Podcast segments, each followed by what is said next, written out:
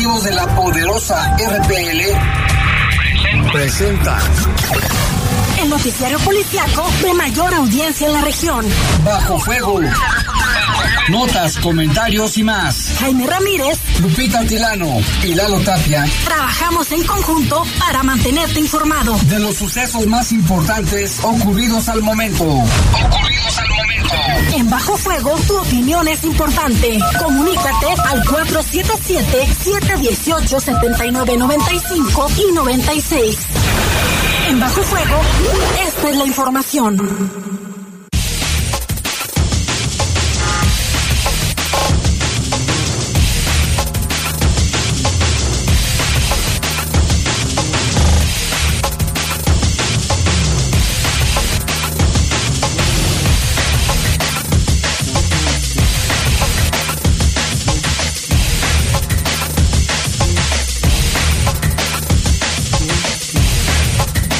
¿Qué tal? Buenas y soleadas tardes en algunas zonas de León, porque también en algunas otras tal vez esté lloviendo. Aquí llovió hace ratito como unos tres minutos.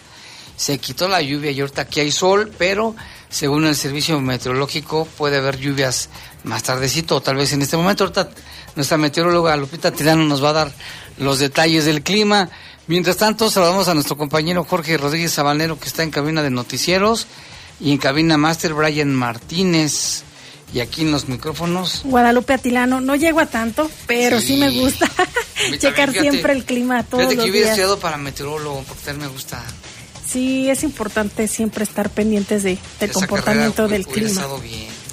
Sí, y mira, Jaime, ya- efectivamente ya está lloviendo algo- en algunas zonas y desde hace rato, como desde las 6 de la tarde aquí marca.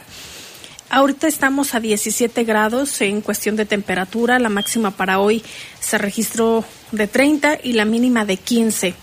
Está lloviendo, hay un 65% de probabilidades. Esto no va a durar mucho porque a las 10 de la noche eh, baja un 17%, para la 1 de la mañana a un 14% y ya a las 7 de la mañana a un 9% aquí en León, Guanajuato.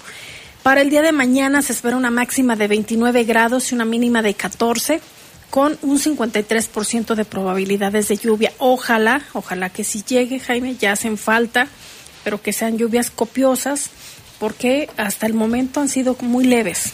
O de repente fuertes, pero dura tres minutos, cinco Son, minutos. son como los aguaceros de mayo. Son, estos aguaceros deberían haberse presentado en mayo. Pero ya estamos en mayo, julio. Estamos en julio. Según el gobernador, y ellos están de que este mes vaya a haber lluvias muy fuertes. Todavía estamos a, ¿cómo estamos ahora? A 10, ¿no? Pero todo puede cambiar. Así es. Y bueno, vamos a presentar un avance de las noticias porque localizaron dos cuerpos embolsados en un camino de terracería en la colonia Valle de la Joya. Y por otra parte, encontraron restos humanos dentro de una maleta, esto en la zona de los Naranjos. Reportan fuera de peligro, es lo que dijo el secretario de Seguridad Mario Bravo Arrona, a la mujer policía que ayer se cayó de una patrulla en movimiento y cuyo video pues se hizo viral. Y detienen a un sujeto que acuchilló a un chofer de tráiler en la carretera Silao-San Felipe. Quédate con nosotros. Y en Guanajuato capital detuvieron a un presunto taxistas, taxista, perdón, con armas de grueso calibre, ¿eh? Armas largas. armas largas. Y también le tenemos la información de lo que ocurrió en Pátzcuaro, Michoacán, porque durante una tormenta, pues unos turistas que iban desde Pátzcuaro hacia Janitzio vivieron una terrible experiencia, ¿eh? Vamos a tener ese detalle también. Y lo que está pasando allá en Guerrero. Vámonos para Guerrero, no, mejor no, porque está bien difícil la situación allá. Fíjese que agarraron a elementos de la Guardia Nacional. Piden la liberación de dos transportistas a quienes acusan de que portaban droga. Fíjate, les robaron una camioneta Renault, Rino que, usan los, esos tipo, tipo de carros blindados. Se los quitaron a la Guardia Nacional y con esa fueron al Congreso del Estado en Chilpancingo, se metieron al Congreso y tuvieron retenidos a varios elementos de Policía Estatal y de Guardias Nacionales. ¿Cómo ves? Y dicen que México es tranquilo. Así las cosas. Vámonos a una pausa, regresamos.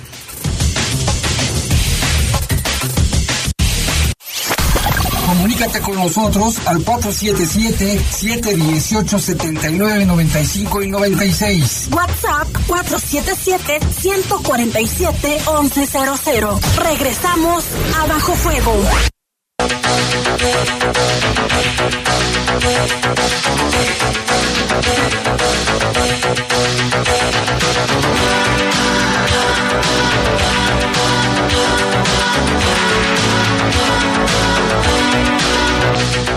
Bueno, vamos con información. Fíjese que los cuerpos de dos personas fueron localizados con huellas de violencia y también dentro de bolsas de plástico de color negro en la colonia Valle de la Joya. Estaban perfectamente envueltas entre la maleza, entre hierbas, entre tierra, entre árboles. El hallazgo se reportó cerca de las 9.45 de hoy en la calle Azurita y Rioleta, en el polígono de las Joyas. Vecinos reportaban que había varias bolsas negras, aparentemente con basura, pero pues luego, luego se detecta uno que hay algo diferente, ¿no? Vieron ahí lo que parece ser restos humanos. Al llegar las autoridades confirmaron efectivamente que se trataba de dos personas, ambos con huellas de violencia y bueno, no se dio a conocer detalles del tipo de lesiones, pero se supone que traían golpes y lesiones también heridas punzocortantes o de arma de fuego. Eso ya lo tendrá que decir con detalle la fiscalía y lo que se hace en estos en estos en este tipo de situaciones. Luego luego acordonaron la, el área, se aseguró por elementos de la policía y agentes de la fiscalía, llegaron para realizar las investigaciones, levantar indicios, llegaron también peritos del servicio médico forense. Había muchos curiosos alrededor, eh, Lupita, de gente que estaba ahí mirando, no tiene nada que estar viendo, pero bueno, se, se acordonó la zona, eh, los, los agentes ministeriales de diferentes áreas hicieron su trabajo, el cadáver fue llevado a Guanajuato Capital, los cadáveres al, al, servicio médico forense donde les practicarán ya estudios más especializados pues para tratar de dar a conocer la identidad. ¿Y si son hombres o mujeres? Si son hombres, mujeres, ¿qué, ¿cuál fue la causa de muerte? ¿Qué indicios se encontraron en, en el lugar? Tal vez huellas de, de, una camioneta, de algún vehículo, porque los debieron haber llevado en algo, ¿no?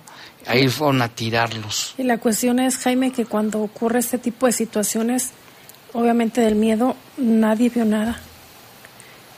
Sí, y es no, todavía más complicado, más que, complicado. que se Pero esclarezca. fíjate, por ello es tan importante la labor de los peritos que revisan hasta las muelas. Y eso te puede llevar a la identidad de la persona.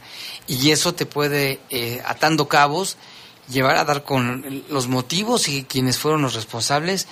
Y esto finalmente te puede llevar a la captura de los presuntos responsables. Por eso tan importante la cadena de custodia, el que, ahorita lo mencionabas, había muchos curiosos, el que se respete, porque no solo es en, el lugar en el que se encuentra, sino el perímetro, porque por ahí pueden encontrar alguna evidencia que dé con los responsables, un cabello, algún, algún elemento que les pueda dar información.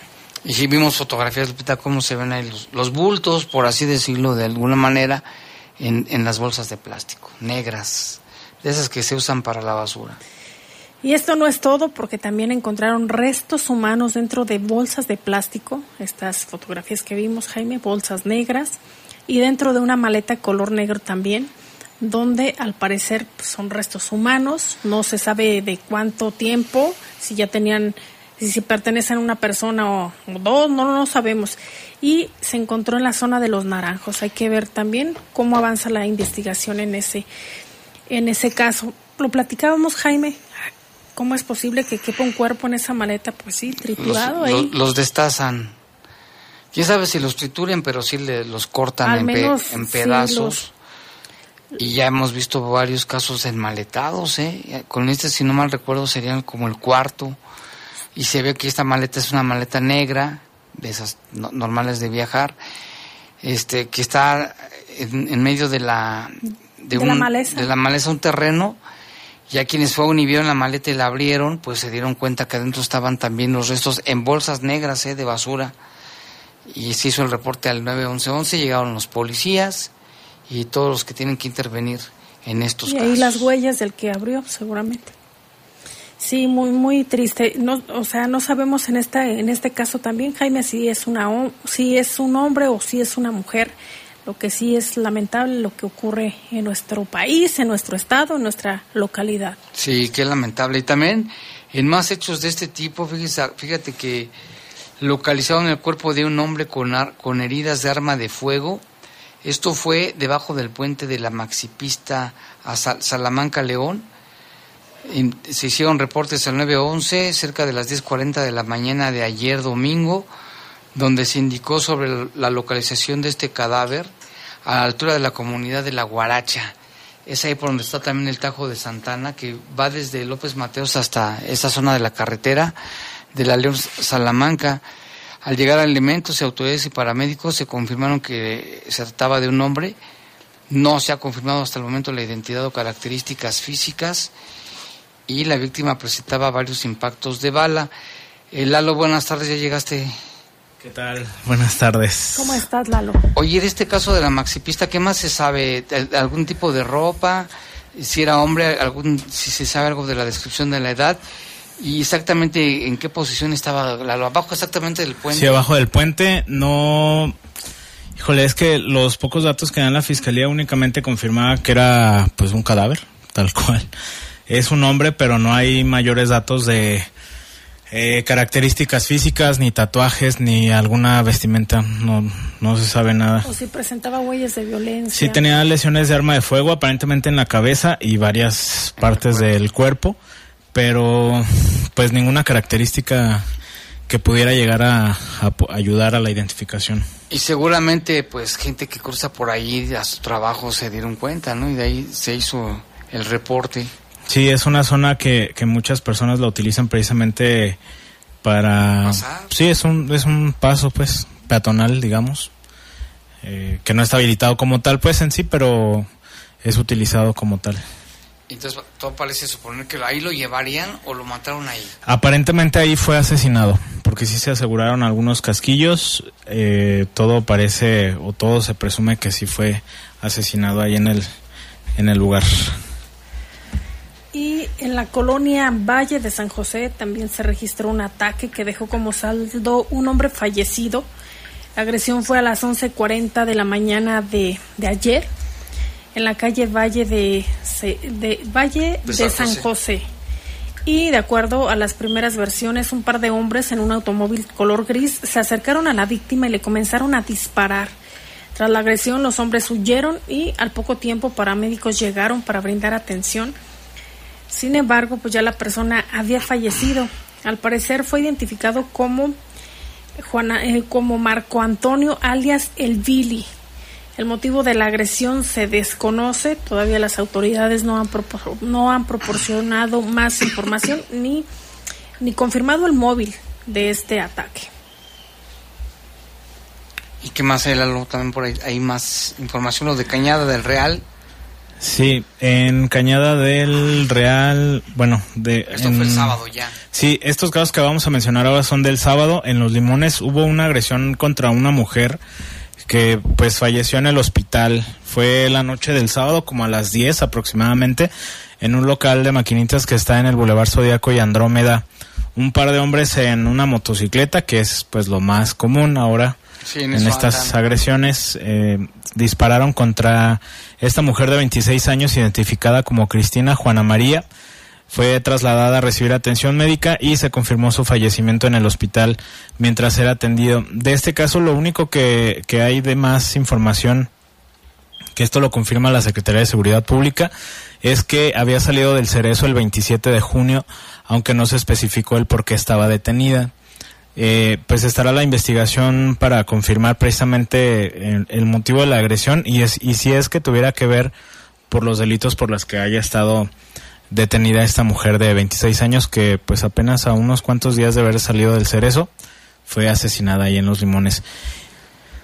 Y también eh, este que otro que mencionabas en Cañada del Real fue un doble asesinato poco después como una hora más o menos después, el mismo sábado, como a las 11 de la noche, en la torre 66 de la calle Antonio Martínez Aguayo, esta zona de departamentos, no sé si, si lo ubicas, que ha habido varios casos ahí, asesinatos, se han encontrado este droga, cuerpos, ha habido casos de secuestro en De esa zona de departamentos, riña que es muy constante también.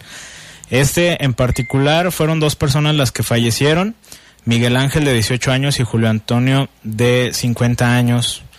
Los responsables pues igual en una motocicleta, las víctimas estaban afuera de una tienda de abarrotes y se decía que supuestamente mm, eh, una de las víctimas, aunque no se ha especificado todavía, eh, era víctima colateral. Eso es lo que se decía de manera preliminar, que sí era la agresión hacia uno de ellos, pero la otra persona era víctima colateral, aunque no se especifica. Y eh, también hubo otro caso en la escondida, también el sábado, poco antes de la medianoche, en la calle Níger y Casablanca, también un hombre de 50 años, el Nieves, está identificado como Enrique, que también fue asesinado a balazos. eh, de los responsables, pues igual, misma mecánica, dos personas en una, en una motocicleta. De este caso en particular, otros dos hombres fueron trasladados a recibir atención médica y suman eh, pues ya casi los 40 asesinatos, son 39. Jaime, no, bueno, sí ya los 40, porque 40. ahorita... 40 en eh, 10 días. Sí, 40 en 10 días, Los ahorita nos 40 está- principales en cuanto a este tipo de cosas. Nos, es- nos reportan que hay eh, en la calle Jardín Oriente y Jardín San Ángel aparentemente también una persona asesinada. En caso de que se confirme, ahorita lo verificamos. En caso de que se confirme, serían 40 los asesinatos en estos primeros 10 días del mes de julio, eh, pues promedio de 4. Cuatro. Cuatro al día. Y entre ellos eh, menores de edad, Lalo. Menores de edad, mujeres también. Eh, también el sábado en la colonia industrial hubo una agresión hacia una mujer, que ese aparentemente sí está relacionado al asunto de del narcomenudeo, o por lo menos el consumo de droga, porque se encontraron algunos envoltorios. Y también del sábado, de uno de los casos que, digo, fue el viernes pues, pero que llamó mucho la atención fue en Paseos de la, Cis- de la Cima, Jaime, Ah, sí, en un baile sonidero este que fallecieron dos personas, Sergio Alejandro de 19 años y Abril Fernanda de 25 y otras cuatro personas, entre ellos dos menores de edad, fueron trasladados a recibir atención médica y esta agresión en particular supuestamente fue por un asunto de pandillas. Bueno, lo que Eso es lo que se dice. Oficialmente, ¿verdad? Exactamente. Y ya, y ya lo, ¿cómo se dice? Se hicieron los funerales y demás. Sí. Y precisamente sobre este ataque que estás comentando, Lalo, de un baile sonidero, donde resultaron muertas dos personas y cuatro heridas de gravedad. ¿Te acuerdas que inicialmente hablaban de tres muertos? Eh, fueron dos. En Paseo de la Cima, el secretario de Seguridad, Mario Bravarrón, aclaró que las primeras investigaciones han arrojado que el lugar no era, no era salón de fiestas. El funcionario lamentó que proliferan los supuestos salones que se rentan para eventos. Es que agarran terrenos, casas, bodegas, lo que sea, y ahí es donde hacen los, los sonideros. Advirtió que la Fiscalía investiga también a los dueños de estos inmuebles por lo que se puede ser responsable de un delito por rentar el lugar para fiestas clandestinas. Vamos a escuchar lo que dice Mario Bravo Arrona. Hay que aclarar que no es un salón de fiestas. Y eso quede bien claro, ¿eh? Sal- el salón de fiesta no es, ya estamos trabajando con fiscalización. Desde el primer momento que nos dijeron que había sido un salón de fiesta, personalmente hizo cargo el licenciado Mario Maciel. Él estuvo ahí en el lugar y no es un salón de fiestas. Lamentablemente son casas o son locales que alguien quiere rentar. Este, y hay una, y hay una, también hay que decirlo, ¿eh? está haciendo una investigación y eso lo estamos coordinando con la, con la fiscalía y estamos viendo que hay una responsabilidad también por parte de los que rentan esos espacios y se está generando una carpeta también para, pues, para, para poner a disposición todo lo que se tenga que poner ante la fiscalía por ese, ese lamentable hecho y nuevamente volver a insistir a los jóvenes y a los papás de esos jóvenes, ¿no? Que si ven que alguno de sus hijos tiene esa o, hay una información que nos hagan saber, ya hemos intervenido en otros lugares, por ejemplo, hace un mes, mes y medio, se, interven- se intervino en un salón donde no tenía permiso para hacer ese tipo de, de fiestas particulares que aparentemente ellos lo rentan así, nada que ver, se decomisó, se decomisó este botellas de, de grado de alcohol alto y la mayoría eran de, de un colegio este del, del Boulevard, un colegio privado. Entonces, por eso les digo que están este, ca- cada ocho días, ustedes lo, lo escucharon también ahorita en, en- en novedades que dieron también los compañeros, se, se hicieron varias intervenciones y se quitaron o se, ca- se cancelaron unos, unos salones también que estaban por ahí. 7 con 22 de la tarde, aquí le mando dicen cae enorme rama de mezquite sobre la banqueta presa del tigre junto a las canchas de la pera, nos están reportando para que tenga precaución y me imagino que ya deben de estar por ahí elementos de protección civil. Ponga atención entonces, una gigantesca rama de mezquite cayó sobre la banqueta, dice sobre ¿qué? presa del tigre junto a las canchas de la pera. Este, entonces, ojalá tengan precaución. Vámonos a una pausa y regresamos.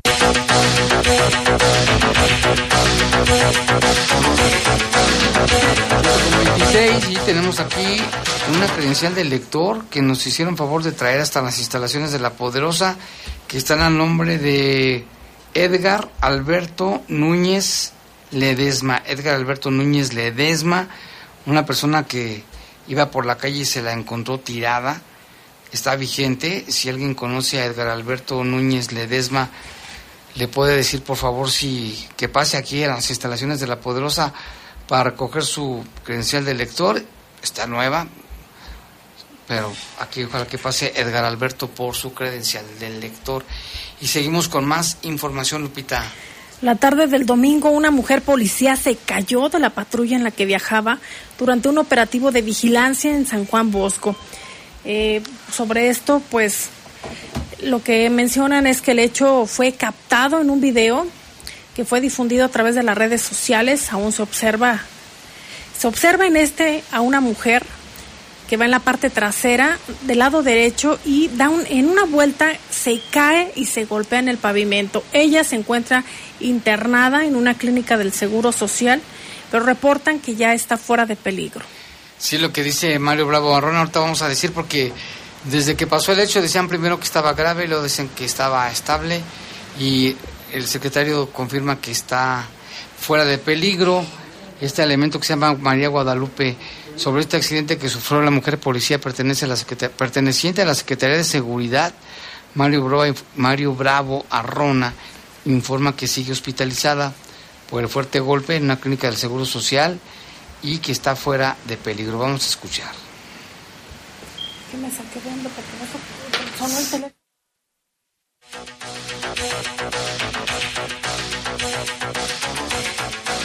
Llamas este ya pasó, ya, ya ni nos, no, ha pasado.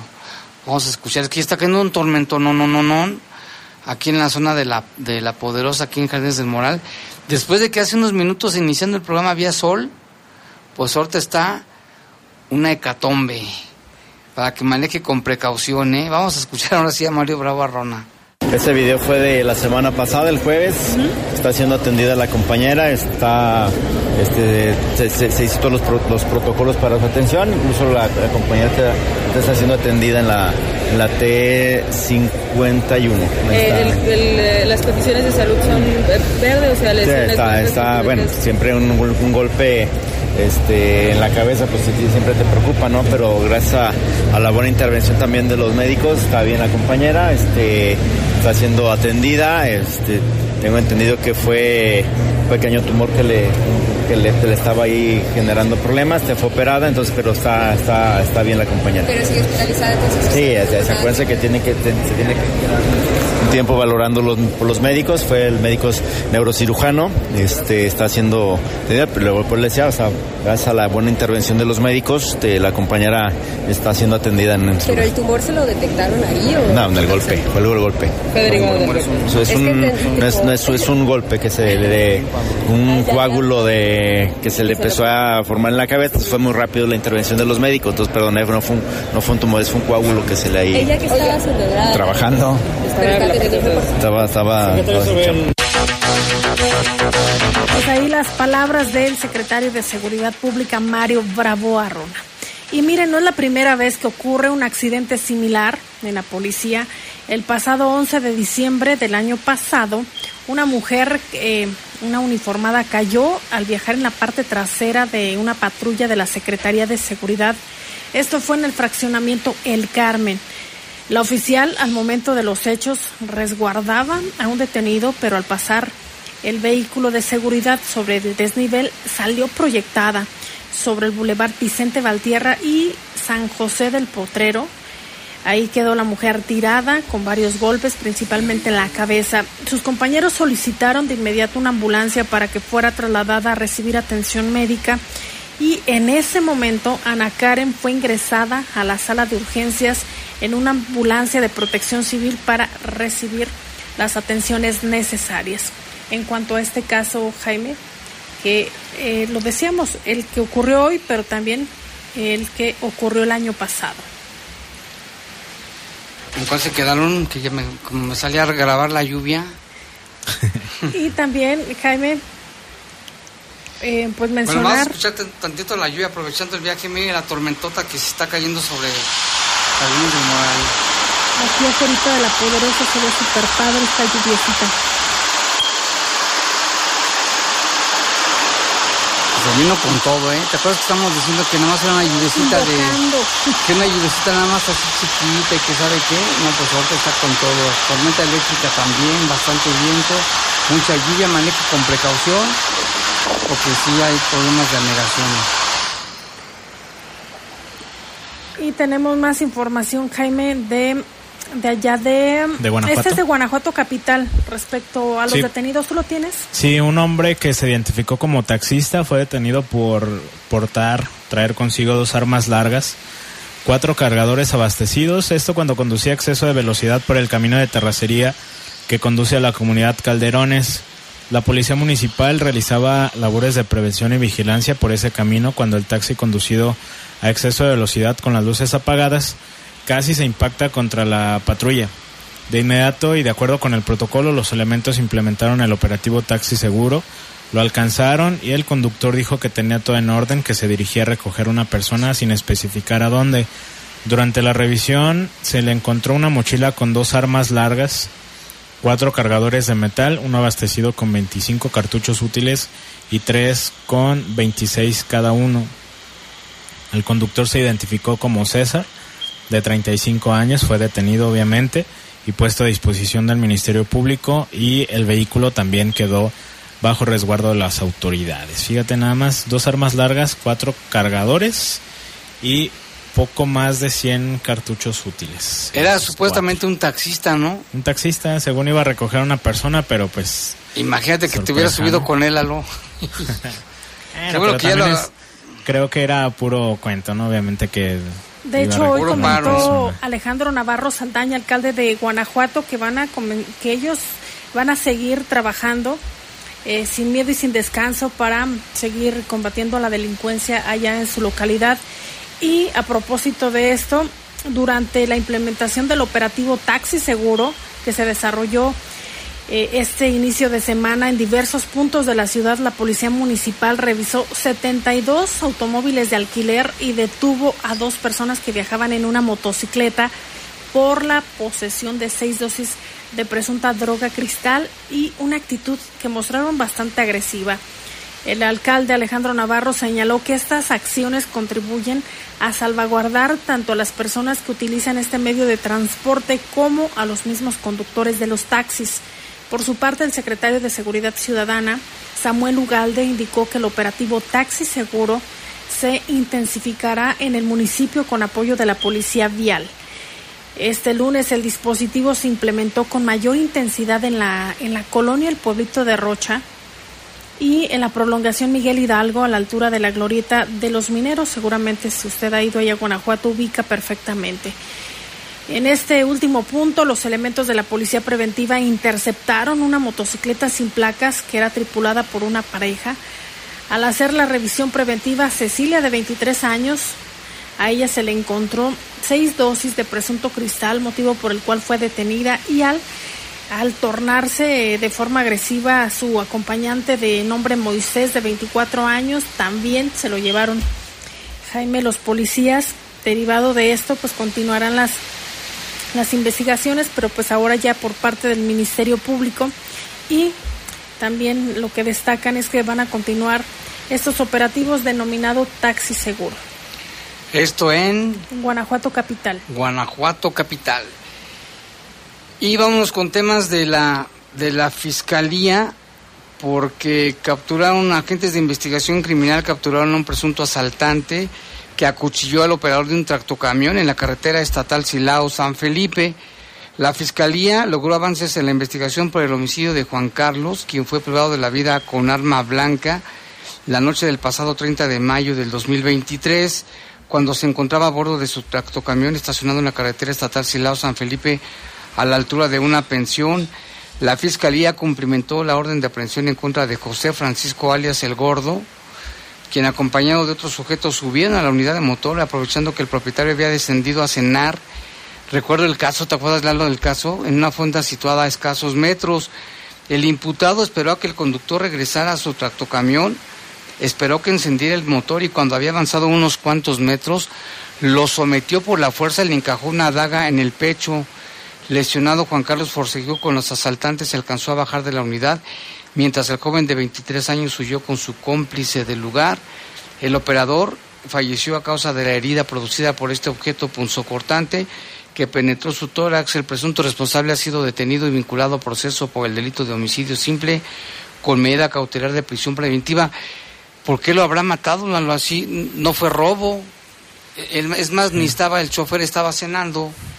Sí, parecía o parece ser que fue como una agresión más directa, ¿no? Pero finalmente lo bueno es que hay resultados en las investigaciones y que ya está detenido. Y, aún hay más. Eh, ahora deshilado, gracias al reporte ciudadano al 911, un hombre de 65 años, localizado en la comunidad Bajío de Bonillas y quien se encontraba extraviado, esto desde el pasado 8 de julio, pudo regresar con su familia. Eh, los hechos se suscitaron la tarde de ayer, cuando al ingresar el reporte al eh, a la cabina de C4, la unidad de protección integral se desplazó al punto mencionado. Ahí llegaron los elementos, se, entrevistaron con el delegado que dijo que minutos antes se percató de la presencia de Rafael Rodríguez, que estaba deambulando ahí sobre un sendero solitario que conduce al Cerro del Diablo. Eh, por esto fue que solicitó el apoyo de seguridad pública. Esta persona dijo tener su domicilio en la avenida Álvaro Obregón, en la zona centro, y lo trasladaron pues los oficiales lo llevaron a su casa eh, con sus familiares, afortunadamente sano y salvo, no tenía ninguna lesión ni mucho menos. Y en Celaya, la Fiscalía de Guanajuato presentó elementos de prueba de la probable responsabilidad de Alberto Esteban en el asesinato de Christian Jonathan, a quien acribilló y luego se burló de él mientras pateaba su cadáver. Hoy ya se encuentra en prisión acusado de homicidio calificado. El pasado 16 de junio de este año, el ofendido Christian Jonathan se encontraba atendiendo su puesto de comida en la avenida Presa Álvaro Obregón de la colonia residencial tecnológico, cuando aproximadamente a las 7 de la noche el imputado se acercó caminando, se colocó a un costado del ofendido, le mostró un arma de fuego y le disparó directamente en la cabeza. El agresor realizó al menos siete detonaciones hacia el cuerpo del comerciante. Luego se burló del fallecido y pateó su cuerpo mientras, mientras bailaba. Eso es lo que dice la fiscalía. ¿eh? Al huir, el agresor se despojó de sus prendas, ya que llevaba otro cambio debajo, pero fue alcanzado y detenido por elementos de la Guardia Nacional. En audiencia, el Ministerio Público presentó ante el juez las pruebas recabadas durante la investigación y estas permitieron que el juez ordenara su reclusión al cerezo. Esto en Celaya. Y ahora vamos hasta Morelia, Lalo, porque ahí pasaron momentos de pánico unos turistas. Sí, momentos de pánico. Vivieron 30 turistas que bajaban en una lancha hacia la isla de Janitzio durante una tormenta. La capitanía de puerto, del puerto reportó que, por fortuna, el capitán de la embarcación logró llegar al muelle sin mayores complicaciones. Las autoridades informaron que todos los turistas y la tripulación se encuentran bien fueron atendidos por el personal de los cuerpos de auxilio. Por varios minutos se perdió la visibilidad, esto comentó uno de los turistas que iban a bordo. Y en Guerrero... No, pero espérame, este, como estoy tratando de subir un Twitter, en este, en este asunto de lo de, de la isla de Janit, vamos a escuchar lo que se vivió en esos momentos, la tripulación, que estaban de paseo, fíjense nada más, y como la tormenta ya impidió la visibilidad, ya afortunadamente están bien, las personas realmente se dan un súper susto. Vamos a escuchar. La lancha se perdió. Hay una tormenta que no se ve nada. Este, avisar a la, a la Capitanía de Puertos. Este, ya se generó un estrés aquí en la lancha. Eh, la gente está apilada, este, comentar por favor que estamos perdidos, no se ve nada, ya la gente se puso el salvavidas y es una tormenta, es, una tormenta, la lancha tiende ya a voltearse, Por favor, con, esto se puede reportar a la Capitanía de Puertos que estamos perdidos, estamos perdidos en el lago, no se ve nada, este, no sé, estamos en dirección este, de la isla, pero como que el muchacho, el chofer ya perdió la brújula.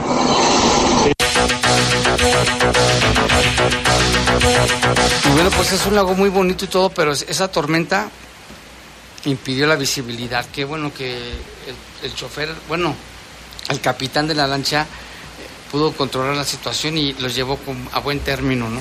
Y que además, Jaime, aunque no haya lluvia, esa zona se, se pone con bastante neblina. Esto ocurre, por En ejemplo, cualquier en, época del año. en noviembre. Incluso a veces se cancelan algunos de los eventos que se tienen programados para el Día de Muertos, que allá es muy, muy bonito y muy, muy tradicional todas las celebraciones y la forma en que conmemoran y honran la memoria de, de sus seres queridos. Y nos han comentado, cuando hemos ido para allá, que depende el, el navegar con, con estas lanchas, si hay neblina o no, si no tienen que parar por lo mismo, porque se pierde toda visibilidad.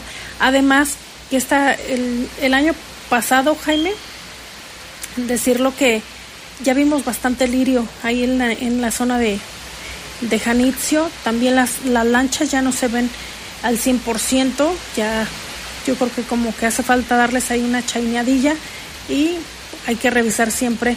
Seguramente lo hacen y Protección Civil debe estar ahí pendiente de que cumplan con todas las, las condiciones de seguridad para poder subir a los turistas.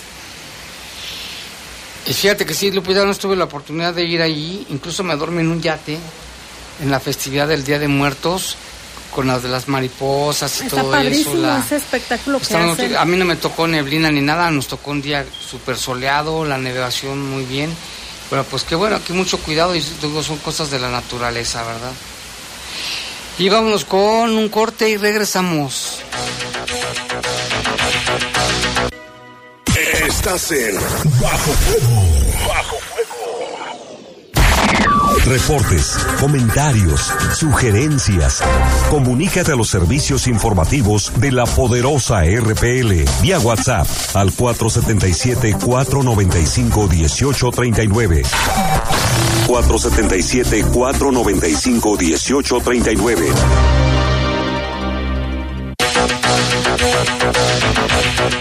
Siete con 46 minutos y bueno, pues tenga precaución porque hemos recibido muchos videos que nos están mandando los radioescuchas de la tormenta que está ahora sí por toda la ciudad de León. La señora Lupita nos dice saludos, también acá está lloviendo por donde está el hospital regional nos manda el video. Pepe Nava también, tremenda tormenta acá por Albarradones, Jaime, en la zona de Albarradones. Muchas gracias, Pepe. Tomen precauciones. Dice, buenas tardes, reportando fuerte aguacero con viento y granizo acá por Lucio Blanco. Un saludo a la gente que nos escucha también en Lucio Blanco. También en San Pancho, un saludo para Uriel Loza, que hoy estuvo por aquí en la, en la estación de La Poderosa a visitarnos, haciendo unos trabajos muy importantes. Gracias este, por el trabajo. También aquí dice, buenas tardes sobre los restos humanos encontrados en las joyas. Yo vivo en la zona vecina y está cerca de donde van a construir el cuartel de la Guardia Nacional. Ya urge ese cuartel.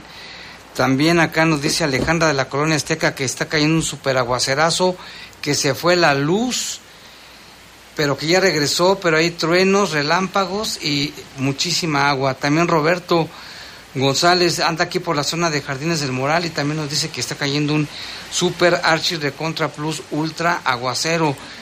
Jordi Dice que está, en la- está comiendo tacos, no puede ser. Mira, aquí está el video unos. de la taquería.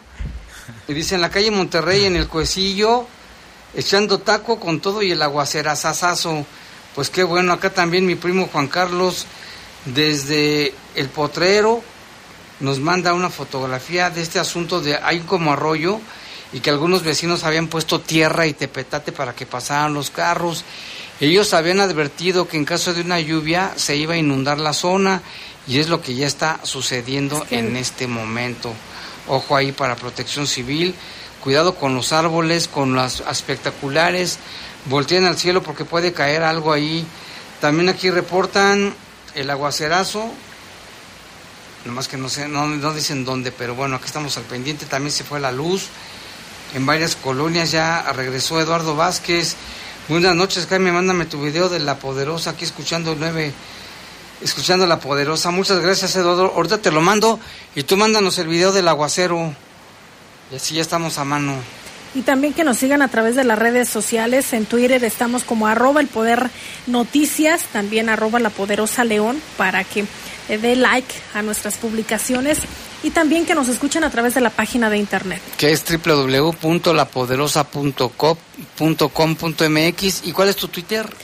Arroba Atilano GMG, pero así póngale Guadalupe Atilano y me va a encontrar en todas las redes sociales. Y el mío es arroba soy Jaime Ramírez. ¿Y el tuyo, Lalo? El mío es Eduardo. este. A ver, espérame. Lalo Tapia 88. Lalo Tapia 88. 88. ¿Y el de Jorge? ¿Cuál es tu, tu Twitter, Jorge? Dice que no. Y vámonos, vámonos para Guerrero. Vámonos para Guerrero. Ahí pasaron unos hechos muy violentos el día de hoy. Sí, la violencia se desató la tarde de este lunes 10 de julio, cuando cientos de pobladores que se manifestaron contra la detención de líderes transportistas se enfrentaron con un contingente de más de 500 policías de la Guardia Nacional y Estatal, a quienes someten, se ve en el video, para luego despojar de un camión blindado con el cual luego lo tomaron por asalto y, y ahí se, se introdujeron al Congreso. Los manifestantes provenientes de los municipios de Mochitlán y de Chilpancingo marcharon con la intención de ingresar a la capital del estado y exigir la liberación de los dos líderes de, la Organización de Transporte Público. Ahí en las fotografías se ve de verdad no uno, sino más de 100 personas que se están manifestando. Sí, no más, Lupita. Yo creo Más. que 300 o 400 personas. Ajá, bloquearon con su marcha la carretera federal 20 eh, México-Acapulco y la autopista del Sol, que se volvió prácticamente un, un caos, ante, los, eh, ante lo cual los gobiernos, tanto federal como del Estado, desplegaron varios, y, varios elementos. Aquí lo manejan como centenares de granaderos equipados con vehículos blindados. Poco después se produjo el choque cuando los manifestantes se enfrentaron contra los policías estatales antimotines y elementos de la Guardia Nacional que habían sido desplegados desde horas antes. En su intento por ingresar a la capital guerrerense, los pobladores persiguieron y replegaron a las fuerzas de seguridad. Los pobladores armados con palos lanzaron piedras, además de objetos, mientras la policía respondió con bombas de gas lacrimógeno y toletazos. Sin embargo, la furia de, la, de los manifestantes, esta turba ciudadana se impulsó y pues ahí eh, se ven también cómo están em, intercambiando como este tipo de, de diálogo primero y después se ve que ya se torna de forma agresiva. Lograron, sin embargo, pues lograron dispensar y someter a los uniformados, a quienes despojaron de una camioneta Rino de la Policía Estatal, la cual continuaron su camino ya con la misma. Con esta unidad en su poder, los ciudadanos irrumpieron de manera violenta en las instalaciones del Congreso, derribando el portón. Además, eh, que tomaron como rehenes a varios policías, de acuerdo a, a lo que publican algunos medios de comunicación locales. Ante esta situación, trabajadores del gobierno de Guerrero fueron desalojados de la sede del Ejecutivo de Chilpancingo. Además, que cerraron tiendas, restaurantes y se suspendieron las clases ante estos hechos violentos. Por su parte, el gobierno de Guerrero aseguró que los manifestantes no han entregado ningún pliego petitorio preciso y desesperados llaman al diálogo a los pobladores. De acuerdo con lo que se sabe de forma extraoficial, el motivo de, los, de la manifestación y que ha enfurecido a, estos pobladores, pues están ellos exigiendo la liberación de dos de los dirigentes transportistas quienes fueron detenidos por la policía estatal supuestamente en posesión de, de, cargadores metálicos para armas de fuego, así como droga. La gobernadora de, Guerrero, Evelyn Salgado, dijo que se estableció ya una mesa de diálogo para intentar solucionar las demandas. Afirmó que no se reprima la protesta, que los dejen, que tienen derecho. Eh, también, pues ya varios videos están circulando a través de las redes sociales donde se les ve bastante molestos a estos manifestantes y continúan avanzando sin importar que haya granaderos y aquí a simple vista Jaime lo, por lo que podemos apreciar en los videos se ve que la mayor fuerza no está en los policías, sino en estos pobladores que están enfurecidos solicitando, al parecer, la liberación de sus líderes. Así es, y nada más, pues siguen llegando videos y reportes, gracias Lupita por esta situación tan difícil. Ahorita nos pasa lo de Toluca, pero aquí tenemos reportes, ya también imágenes del Boulevard López Mateos con mucha agua también. En la zona del Parque Hidalgo, Jorge Garibi nos manda un video también y en la colonia Julián de Obregón dice bastante viento y lluvia, muy fuerte el aguacero. Sería el primer aguacero del año, ¿no? Así con estas dimensiones, porque han sido, decíamos que éramos, que eran los aguaceros de mayo, que se habían retrasado para junio, y decíamos, se pronosticaba que para julio iba a llover muy fuerte, pero no pensamos que hoy, pensamos que unos días más adelante. Qué bueno que llueva, Jaime. Que llueva, dice, es una bendición. Aquí nos dice una persona, dice, qué bueno que llueva de los tepetates. Dice Jaime, acá también por donde está la Universidad Nacional Autónoma de México, bastante lluvia, bendita lluvia. Así es de que, bueno, pues así está la, la tormenta en León. Muchas gracias a toda la gente que nos sigue mandando fotos y videos de diferentes zonas de la ciudad de León con este mega aguacero. Maneje con precaución. Si puede mejor quedarse donde está en este momento, mejor hágalo. No se arriesgue porque seguramente va a haber carros varados, ¿no? Por la cantidad de agua que está azotando. Aquí nos dicen que si repetimos el nombre de la persona que tenemos su credencial de lector, sí, se llama Edgar Alberto Núñez Ledesma. Edgar Alberto Núñez Ledesma, que está su credencial de lector puede pasar por ella aquí a las oficinas de la Poderosa en horas de oficina. Parece que ya aminoró un poco la lluvia, ¿eh? ya no se oye tan intensa como hace rato, pero sí sigue fuerte. Ya lo que es aquí las calles de aledañas a la, a la Poderosa parecen ríos, ¿eh? ríos con bastante agua que precisamente van a bajar hasta el Boulevard López Mateos, al Boulevard Campestre, para que tome precauciones. Y lo de Toluca lo tienes por ahí, Lupita, una situación también bastante grave. ¿eh? Sí, ya hay un parte informativo de la Fiscalía. Dice, la Fiscalía General de Justicia del Estado de México investiga los hechos ocurridos durante la madrugada en comercios minoristas semifijos ubicados dentro de la nave comercial número 7 de la Central de Abasto de Toluca.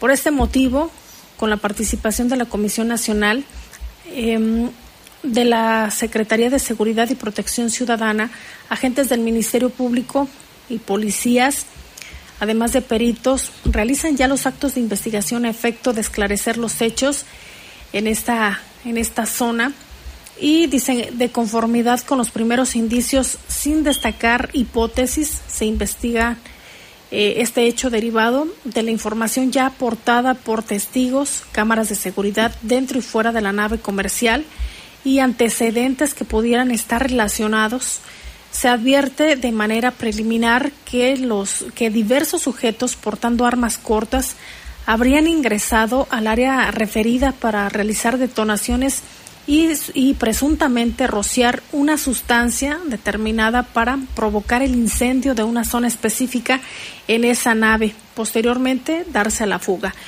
Eh, con información recabada hasta el momento por la Fiscalía del Estado de México, una de las primeras hipótesis es que estos hechos podrían estar relacionados con conflictos internos por la posesión de los comercios a través de acciones judiciales, amenazas y agresiones diversas registradas previamente en el sitio.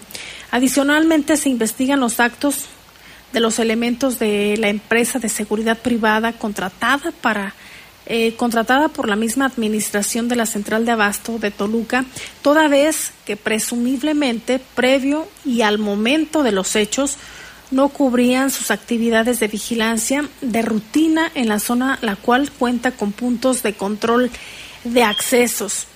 En estos hechos, nueve personas perdieron la vida, ocho de ellas en el lugar y una más en un hospital, lo que fue la que fue trasladada por para recibir atención médica por parte de, de elementos de, de cuerpos de auxilio. Esa otra persona se encuentra hospitalizada derivado de las lesiones que sufrió. Personal de servicios periciales de la Fiscalía labora para determinar el sexo, la edad, entre eh, los cuales pudieran estar tres menores de edad, así como la identidad de las víctimas y la causa de muerte, para lo cual sus cuerpos ya fueron trasladados al servicio médico forense. Son nueve ya las personas fallecidas derivada de, derivado de esta situación que ya se investiga, posiblemente se, se debió a conflictos internos. Esto lo dice la Fiscalía. Del Estado de México. Así es. Qué fuerte. O sea, no nada más aquí en León, sino ya vemos muchos municipios.